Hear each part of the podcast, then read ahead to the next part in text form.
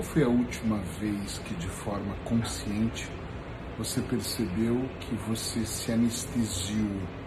Qual foi a última vez que você parou, olhou para os últimos dias, semanas, talvez meses, posso acrescentar anos, e você pensou: puxa vida, minha vida cada vez mais tem se tornado diferente. Eu tenho perdido alguns prazeres, eu tenho olhado para o lado e não olhado exatamente para mim. Qual foi a última vez que você entrou numa reflexão mais profunda? Eu sou Eric Pereira, fundador do Instituto Ponto de Equilíbrio, hipnoterapeuta, e vou convidar você aqui para um bate-papo.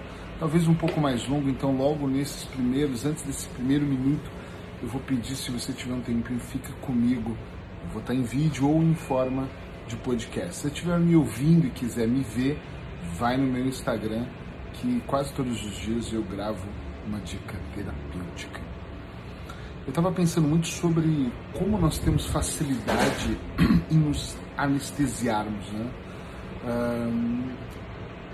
Anestesia é aquilo que você, local geral, né, coloca aquele líquido ou aquela pomada e de repente você para de sentir aquela dor, você para de sentir. E eu acredito que nós estamos vivendo num mundo hoje que é muito fácil nos anestesiarmos. Nós temos muitos recursos para nos anestesiarmos e pararmos de sentir dor. Mas na verdade eu não sei bem, se a gente for para um papo mais profundo, se nós paramos de sentir dor, se nós transferimos a dor, se nós adiamos ela, eu estou mais nessa pegada, tá? Nós adiamos ela para sentirmos mais adiante ou se nós precisamos de entrarmos num looping anestésico, e eu acho que essa anestesia você conhece mais como o nome de distração, né?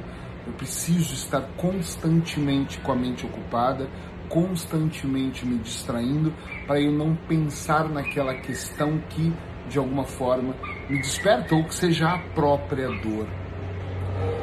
Único problema que eu vejo quando eu começo a me distrair quando eu começo a me anestesiar para não sentir dor, é que essa anestesia ela não anestesia somente a dor, ela anestesia talvez um momento, ela respinga nas pessoas que nós amamos. Eric, por quê? Pensa comigo.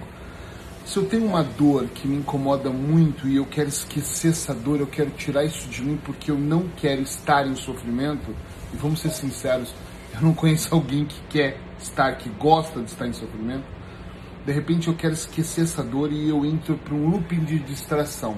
Eu vou colocar aqui a Netflix, você pode colocar as redes sociais aí, para eu me distrair da minha dor, eu passo mais tempo, por exemplo, nas redes sociais. Olhando a vida das pessoas, vendo vídeos, uh, passando, passando, passando, passando páginas e mais páginas, e curtindo coisas, e na comédia, ou na tristeza, ou nos jornais, eu estou totalmente distraído.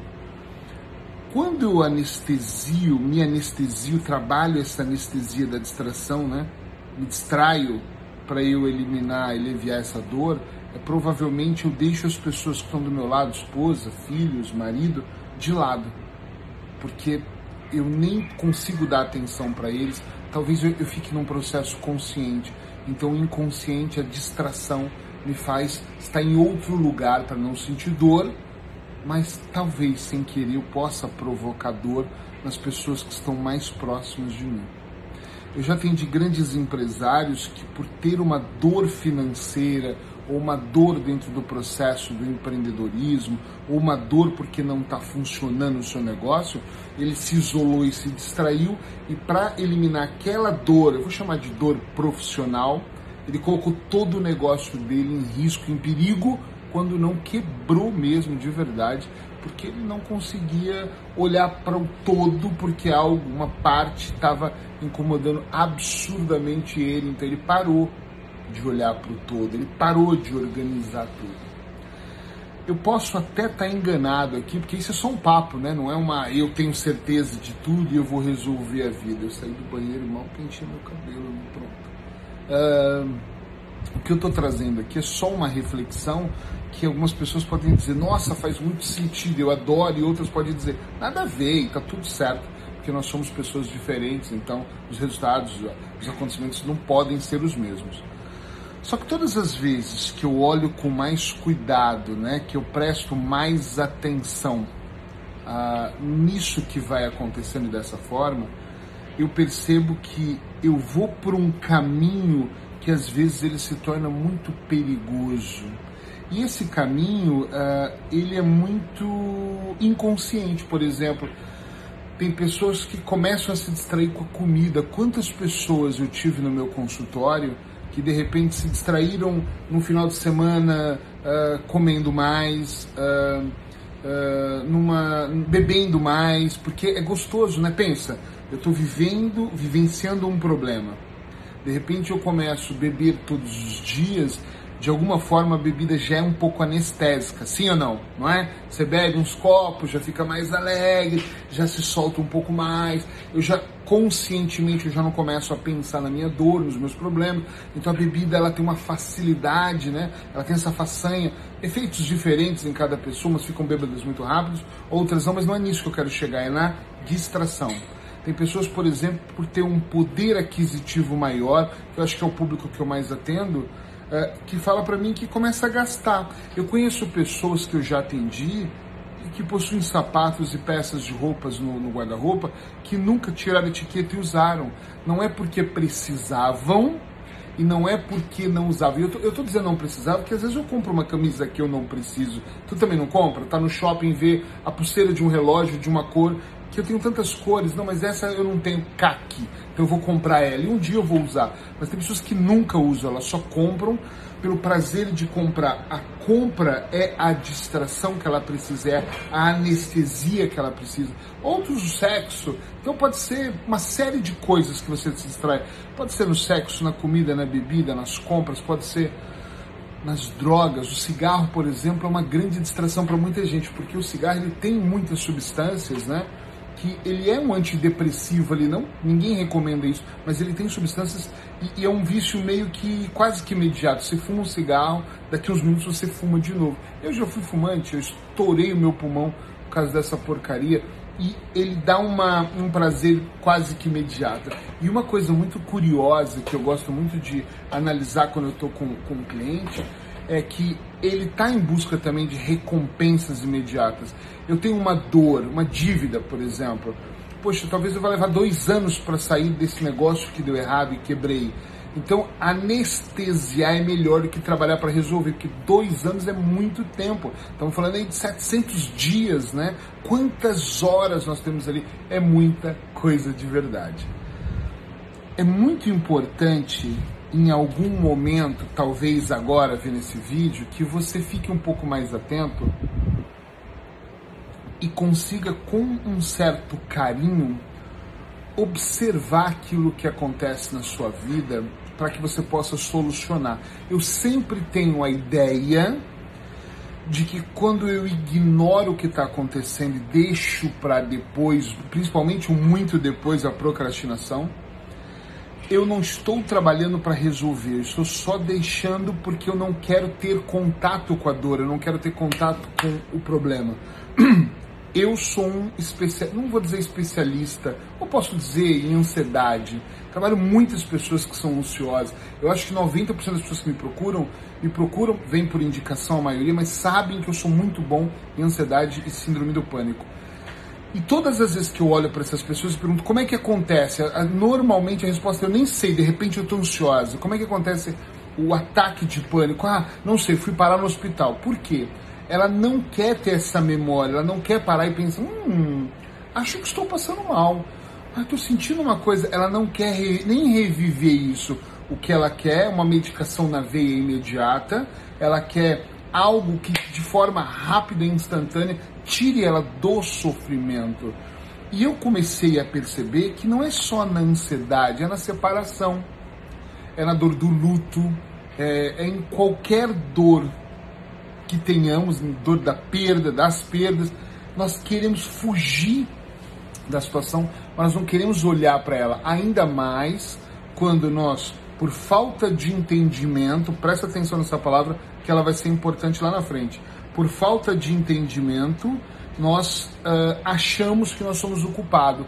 eu sou o culpado porque eu me separei, eu sou o culpado porque eu deixei para depois, eu sou o culpado porque o meu negócio faliu, é, eu sou o culpado por ter engordado. E aí você fala, e não sou Eric. Não, você é responsável. Quando eu falo de entendimento, é que quando eu olho para a questão de uma forma mais abrangente, eu começo a olhar e enxergá-la de uma forma diferente. Puxa vida, eu por não ter ficado mais consciente, engordei mais. Eu por ter ficado não ficado mais consciente, eu fiz o meu negócio dar errado e me endividei. Então, esta consciência, ela faz você progredir e crescer. A culpa não. A culpa ela gera uma certa vulnerabilidade.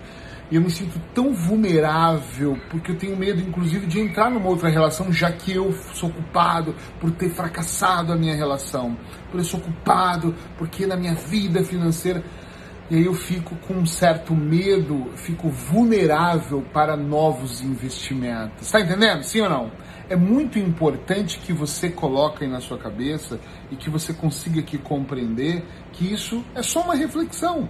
É só para você pensar assim, peraí, mas olha que na minha vida é isso que eu quero. Eu tenho realmente me distraído mais. Depois daquela dor, eu, eu comecei a. Olha, tive uma cliente, eu vou falando e vou lembrando, né?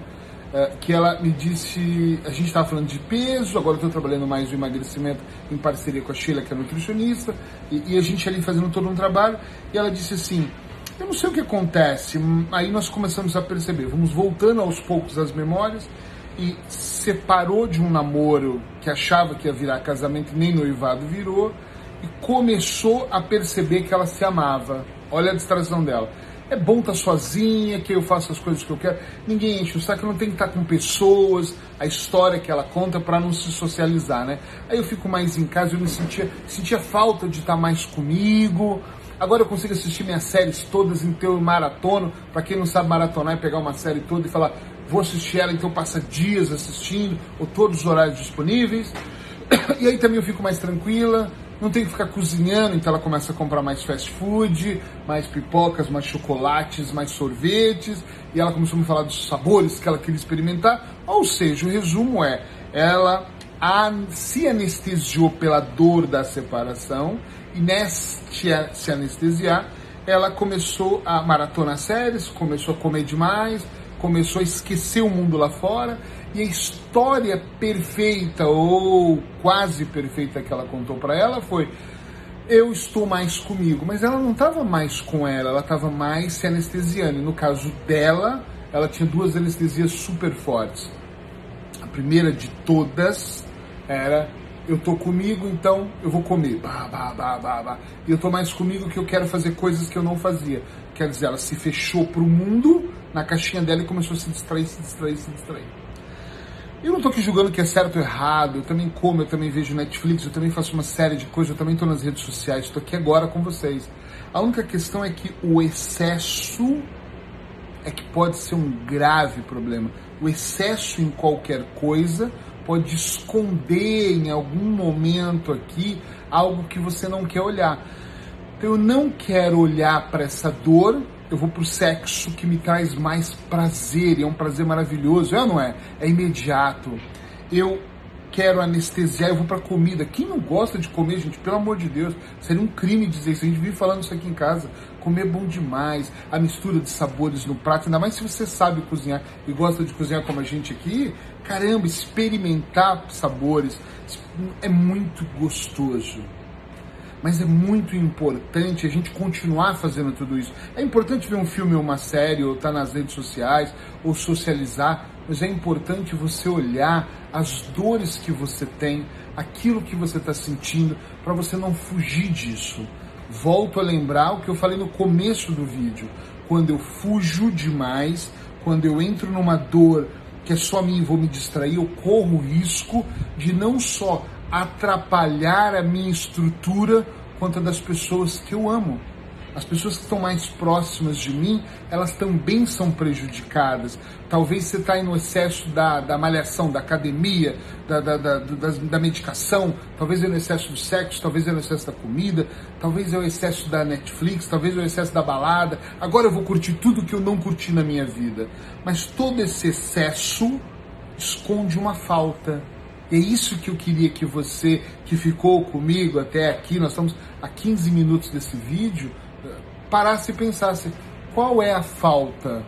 O que está faltando, né? Eu já falei com, com líderes religiosos, aqueles mais conscientes, que até dizem pessoas que são muito devotas na igreja, que não saem da igreja, muito, é muito só Deus, é falta de alguma coisa também. Ela quer se esconder. Vamos se esconder só na esperança da fé. Eu não estou dizendo para não ter, pelo amor de Deus. Eu rezo antes de dormir, eu rezo de manhã. Eu tenho muita fé. Não tem a ver com ter ou não ter.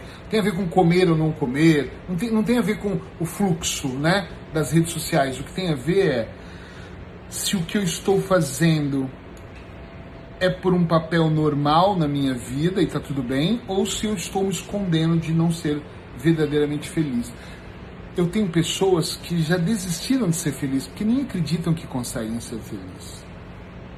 Nem acreditam que ainda podem ser felizes, que possuem chances de realmente fazer a vida melhor. É uma pena tudo isso. Vai fazer o quê? Fica com essa reflexão, eu vou aproveitar o meu dia que eu tenho muito o que fazer do lado de cá, mas pensa um pouco, pensa de forma mais profunda. Como é, Eric, Tira um tempo para você analisar. Eu sou um cara muito visual, eu gosto de pôr no papel, então eu colocaria uma linha do tempo. Uma linha do tempo é um risquinho, aí eu subo uma bolinha e coloco, sei lá, quando eu comecei a me distrair. Por que, que eu me distraí?